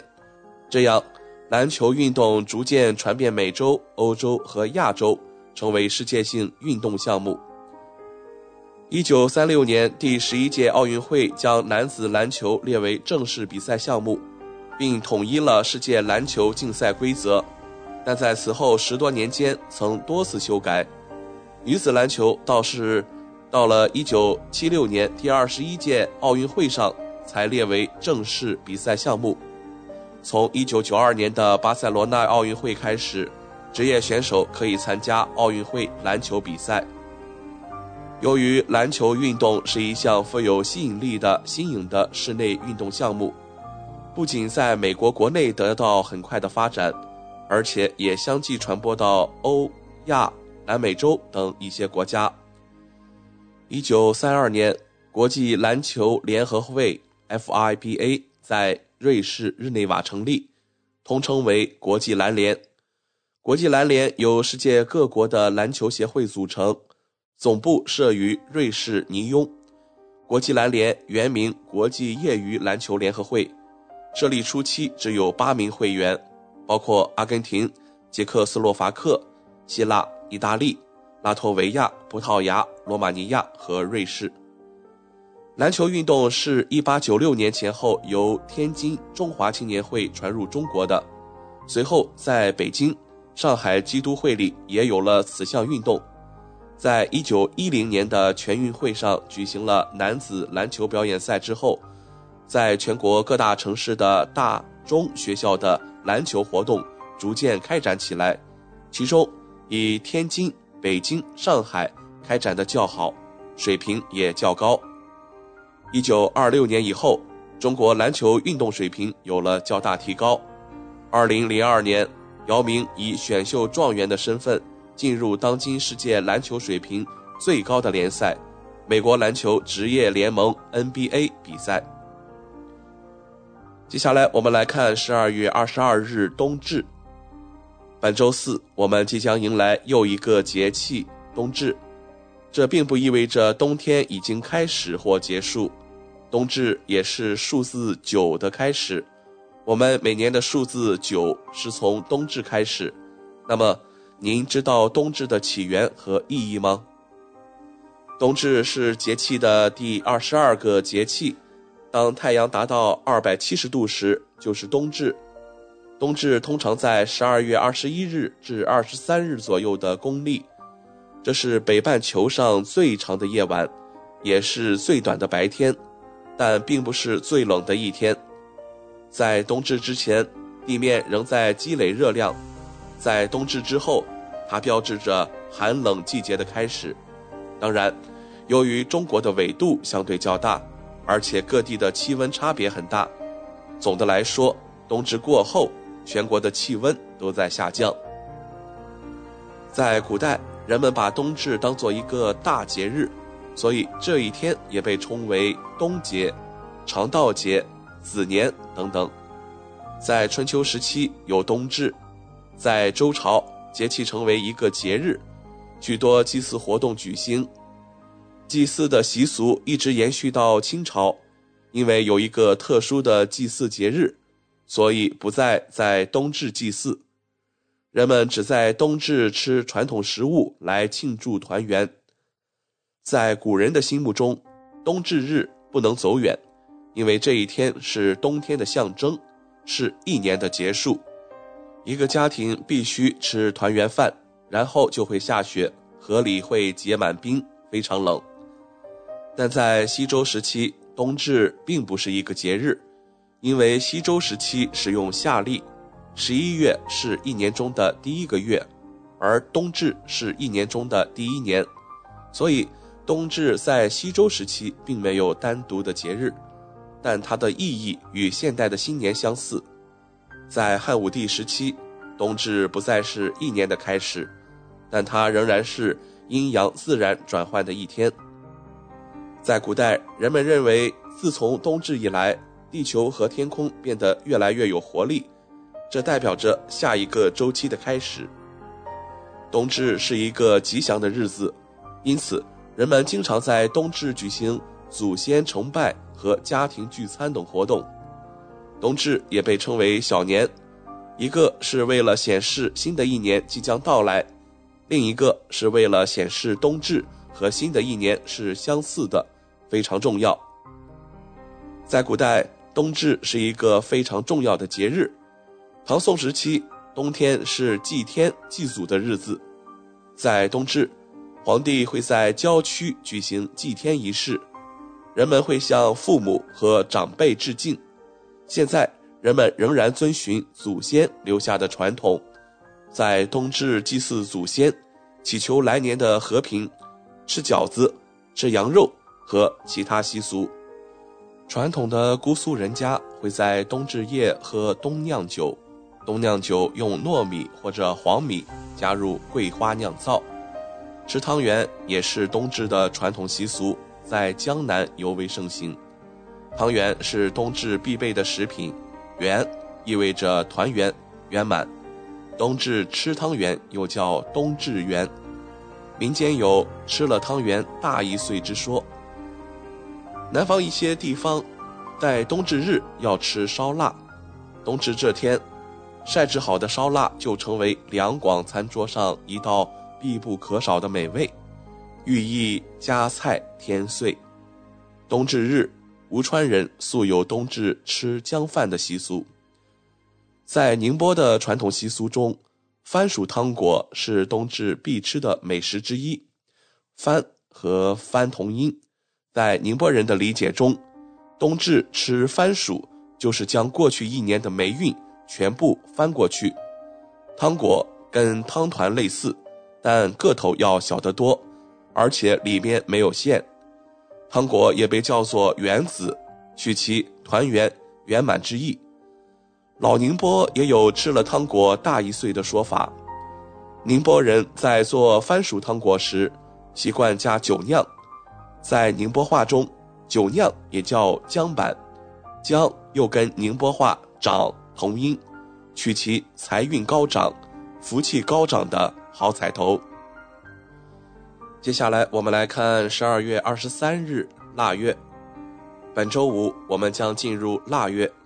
每年的农历十二月叫腊月，十二月为一年的最后一个月份，俗称为岁尾，有腊冬。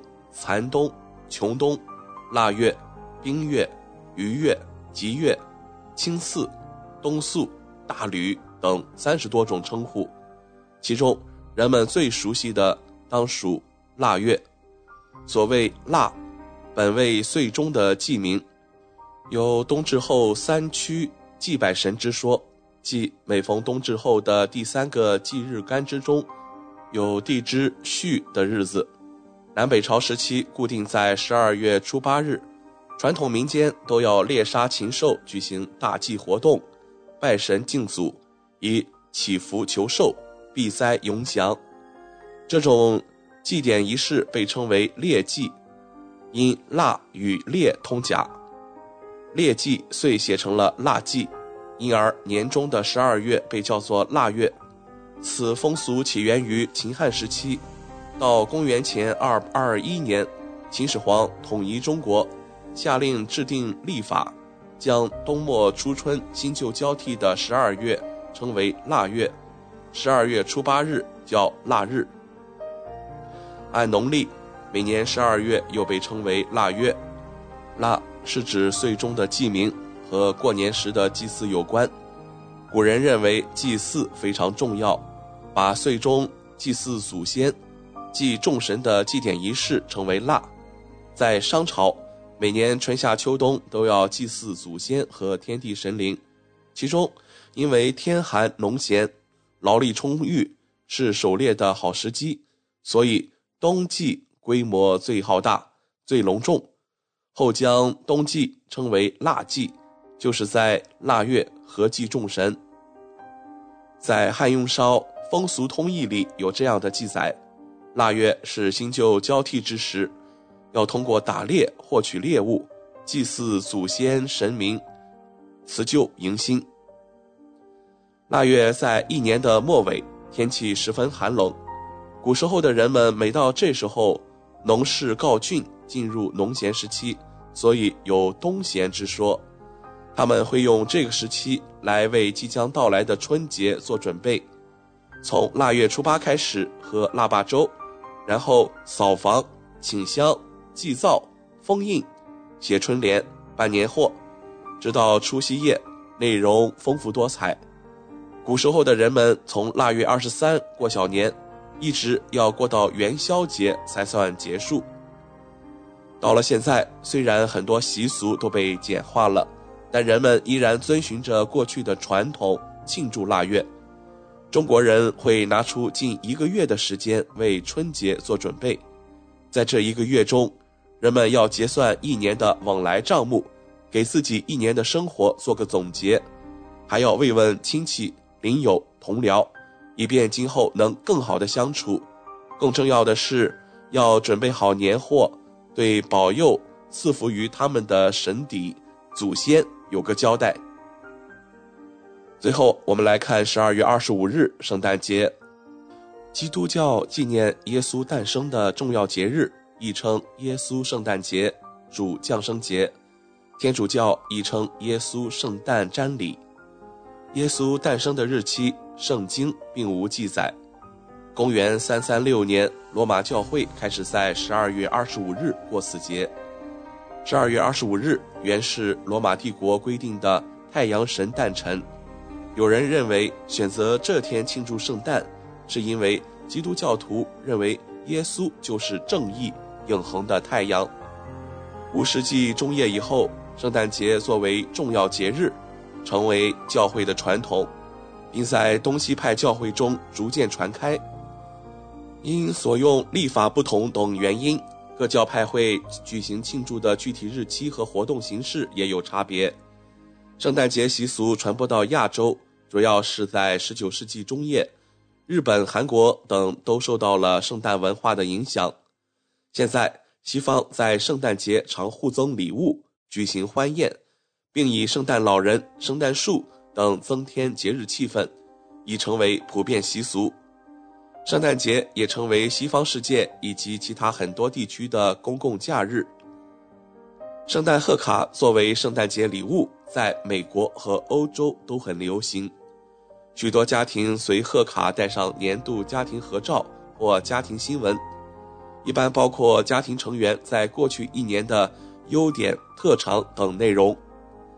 圣诞节这天寄赠圣诞贺卡，除表示庆贺圣诞的喜乐外，就是向亲友祝福，以表思念之情，尤其对在孤寂中的亲友，更是亲切的关怀和安慰。圣诞节装饰包括圣诞袜，最早以前是一对红色的大袜子，大小不拘。因为圣诞袜是要用来装礼物的，所以是小朋友最喜欢的东西。晚上他们会将自己的袜子挂在床边。等待第二天早上收礼。圣诞节装饰还包括圣诞帽，这是一顶红色的帽子。据说晚上戴上睡觉，除了睡得安稳和有点暖外，第二天还会发现，在帽子里多了点心爱的人送的礼物。圣诞树，那通常是人们在圣诞前后把一棵常绿植物弄进屋里或者放在户外。用圣诞灯和彩色的装饰物装饰，并把一个天使或星星置于树顶。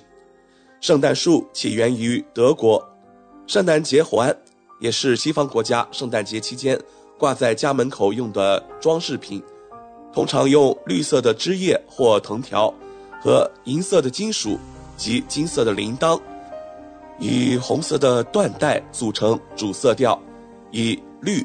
白、黄、红四色代表欢乐喜庆，上面还写有 “Merry Christmas” 的字样。圣诞节环最早出现在芬兰，圣诞节饮食包括火鸡、树干蛋糕、杏仁布饼、姜饼、海鲜、沙滩宴、玉米粥等。圣诞节人物形象主要指圣诞老人，其原型是生活在公元四世纪米拉城，也就是现在的土耳其境内的主教圣尼古拉斯。他一生当中做了很多慈善工作，最喜欢在暗中帮助穷人。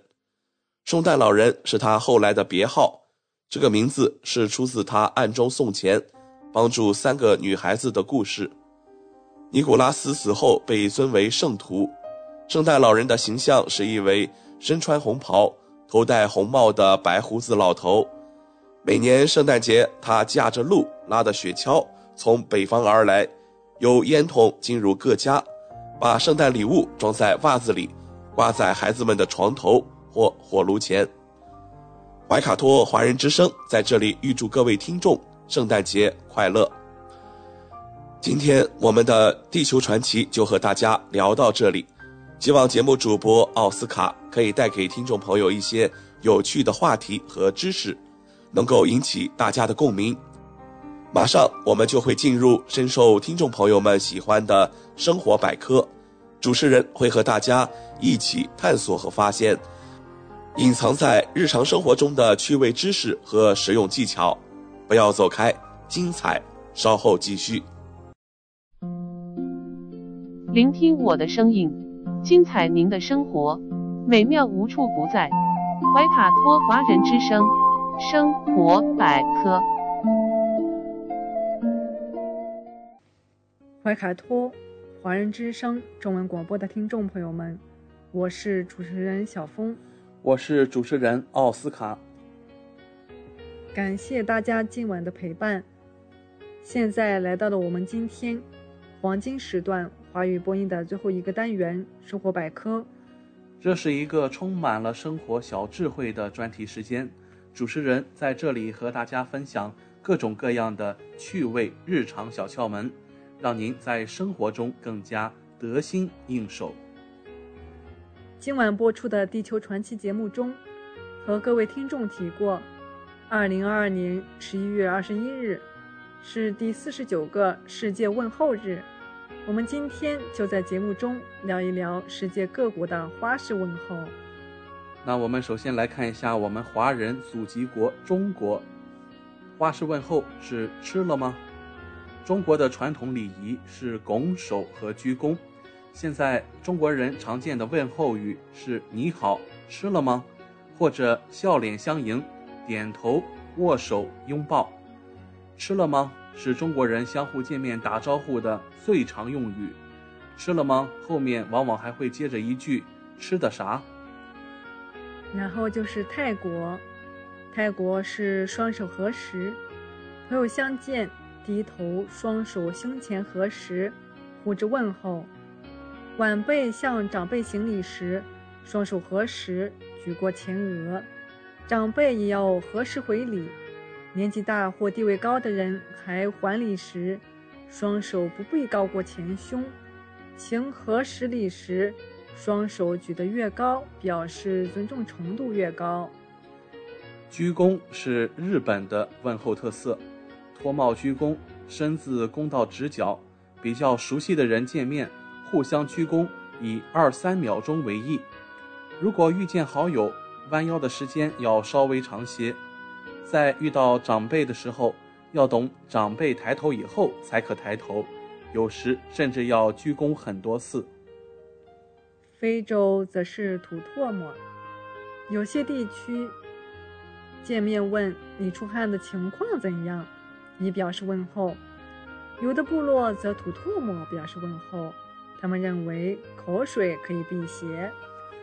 那我们再来看一下我们本地，也就是新西兰的问候特色，相信很多听众朋友都已经了然于心，那就是碰鼻子。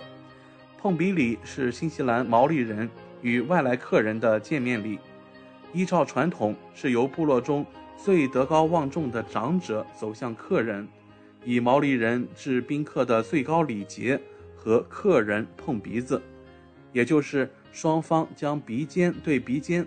相碰两三次，然后再分开。碰鼻时间越长，说明客人受到的礼遇越高。最后就是尼泊尔，他们是伸舌头。尼泊尔宾主相见时，双手合十，口中道声“那玛斯德”。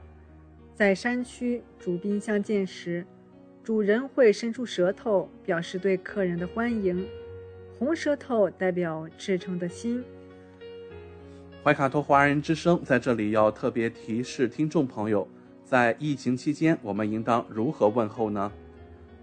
拱手不握手，不再亲吻，互相拍背。新冠肺炎疫情期间，为了避免传播病毒，各式各样的问候方式也层出不穷。来看看，为了阻挡病毒的传播，人们如何互致问候呢？首先可以用拱手礼。拱手礼以及与其他相似的礼仪，可以统称为作揖。这种礼仪是从中国古代开始的，时常用于人们相见或者感谢时的礼仪。行礼时，双手互握合于胸前，自上而下或由内而外有节奏的晃动。挥手致意也是疫情期间一个非常好的问候方式。阿联酋和卡塔尔都建议民众停止传统的碰鼻问候。阿联酋还表示，人们不应该再握手或接吻，只要挥手致意就可以了。还可以眉飞色舞。疫情期间，口罩是必备的防护装备。虽然面部表情基本被挡住了，但真诚的眼神是必不可少的。如果再加上一个挑眉，也不失为一种神奇又安全的问候方式。在一些正式场合，美国内布拉斯加州的政客们以击肘代替握手，看起来也是一个很好的方式，体面也符合礼仪。还可以拍背。澳大利亚官员曾提出了类似的建议。新南威尔士州卫生部长布拉德·哈扎德。建议澳大利亚人在选择亲吻对象时，一定程度上要小心谨慎，鼓励人们相互轻拍对方的后背，而不是握手。再来看碰碰脚，在伊朗，一段视频在网络上广为流传。视频中，朋友会面时手插在兜里，用脚互相轻拍致意。无论是哪种问候方式，在疫情时期。大家也一定要戴好口罩，勤洗手，保持一定的社交距离，保护自我，尊重他人。在今晚《地球传奇》，我们还提到，今天还是世界电视日。电视作为二十世纪最伟大、最重要的发明之一，是现代世界的传播和全球化的象征，被誉为人们生活的第四餐。那么，关于看电视的五大坏习惯，您知道多少呢？第一个就是长时间看电视。看电视现在已成为许多人生活中必不可少的内容，有的人一看就是几个小时，特别是老年人无事可做又不爱活动，更爱坐在电视机前消磨时间，结果弄得头晕脑胀、疲乏无力，医学界称为电视病。看电视过久对眼睛也很不利。有人曾做过试验，一个人连续看四至五小时电视，视力会暂时减退百分之三十，过一段时间后才能恢复。如果连续长时间看电视，视力得不到恢复，便形成长期性的视力减退。尤其是看彩电，会因大量消耗视网膜上的圆柱细胞中视紫红质。视力衰退更快。酒后看电视对眼睛更加不利，因酒本来就能损伤眼睛，使眼睛充血，使神经萎缩，严重的可以导致失明。酒后看电视等于火上浇油，对视力有大损伤，因此酒后不宜看电视。一般人看电视也不宜时间太长。我们再来看。电视的第二个危害是关灯看电视。人们每天都离不开电视与电脑，而电视、电脑都需要眼睛高度集中，时间一长，不少人就出现了不同程度的眼疲劳症状，尤其是整天与电脑打交道的白领人群中，百分之九十以上都有不同程度的眼疲劳症状。有一些人平时在看电视或用电脑时，喜欢把旁边的灯都关了，只剩下荧幕上发出的亮光。眼科专家指出，这样是不对的。这时光线对比度会特别高，眼睛特别容易感到疲劳，时间长了就会影响视力，甚至损害眼睛。嗯，那下一个看电视的危害是频繁换台。人们都知道，长时间看电视会使眼睛疲劳，影响视力。但是，据研究人员一项最新的调查显示，与长时间看电视相比，频繁换台对眼睛的伤害更大。看电视台瞬间是对眼睛刺激最大的时候，因为多数电视在换台的一瞬间会出现黑屏和突然变亮的情况，此时光线骤变。会对眼睛造成一定的刺激，换台过于频繁更容易导致眼睛疲劳。研究人员指出，看电视换台之前，最好先闭上眼睛，或者在换台后多眨几下眼，因为这样可刺激眼睛泪腺的分泌，或锻炼眼睛周围的肌肉，避免眼睛疲劳。另外，看电视超过半个小时，最好望望远处，让眼睛休息一下。嗯，那在这里也要提醒各位听众，旅游车上看电视也是一个危害。现在很多旅游车上都有电视，便于游客在乘车过程中打发无聊的时间。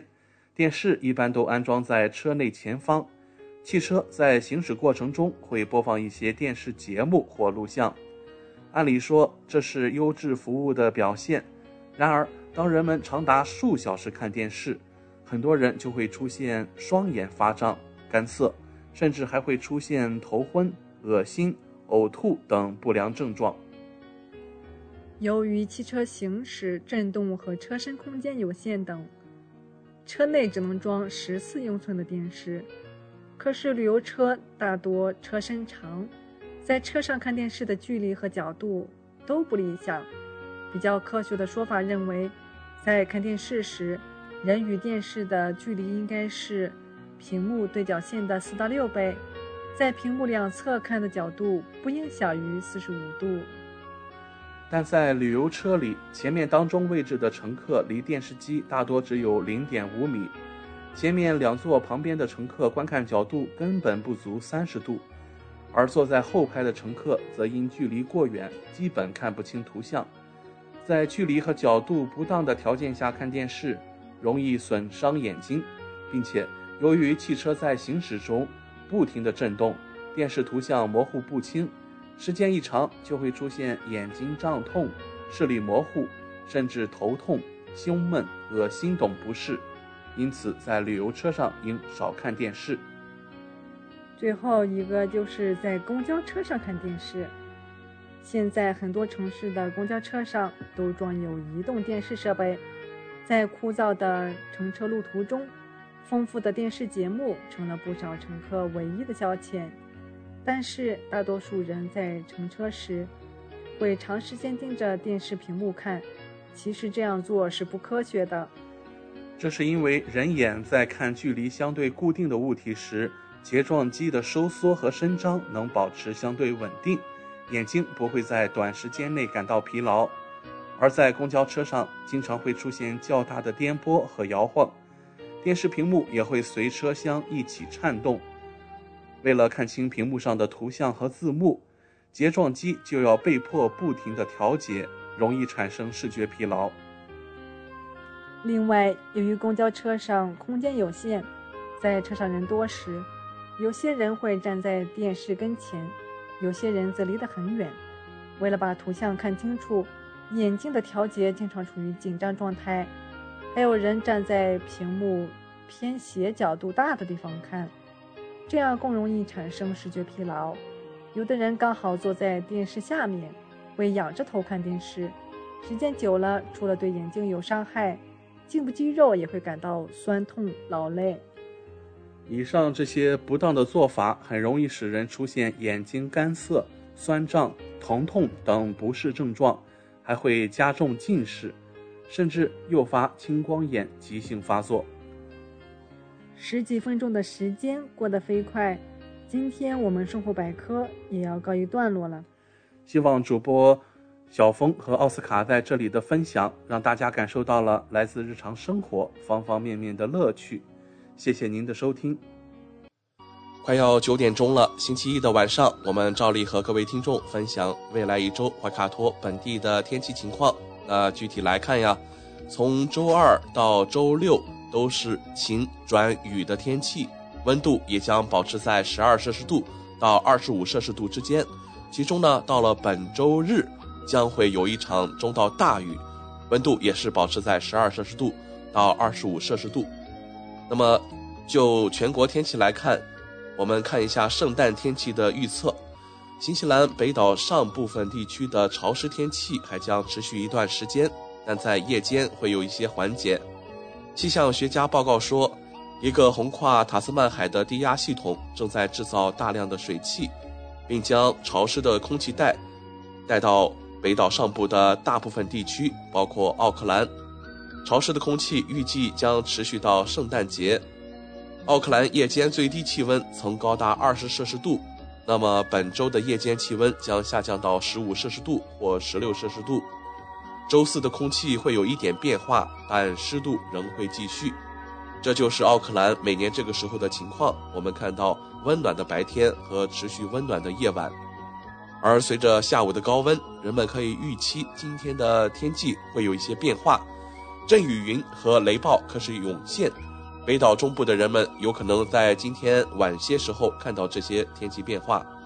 这不会影响到所有地区，因为这些天气是非常局部的。但雷暴可能是普遍的。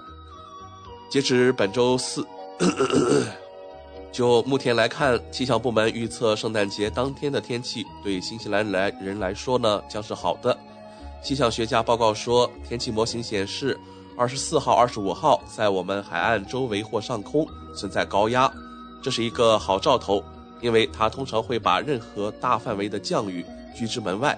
但这并不排除任何下午的热阵雨突然出现，仍然有机会影响一些地区的降雨。随着我们更加接近圣诞节，气象部门将能够给各位听众提供更多的细节。好了，我们今晚怀卡托华人之声黄金时段的华语播音也将告一段落了。那今晚主播奥斯卡、小峰、轩轩在这里祝愿各位听众朋友们晚安。我们在明天的黄金时段空中电波再见。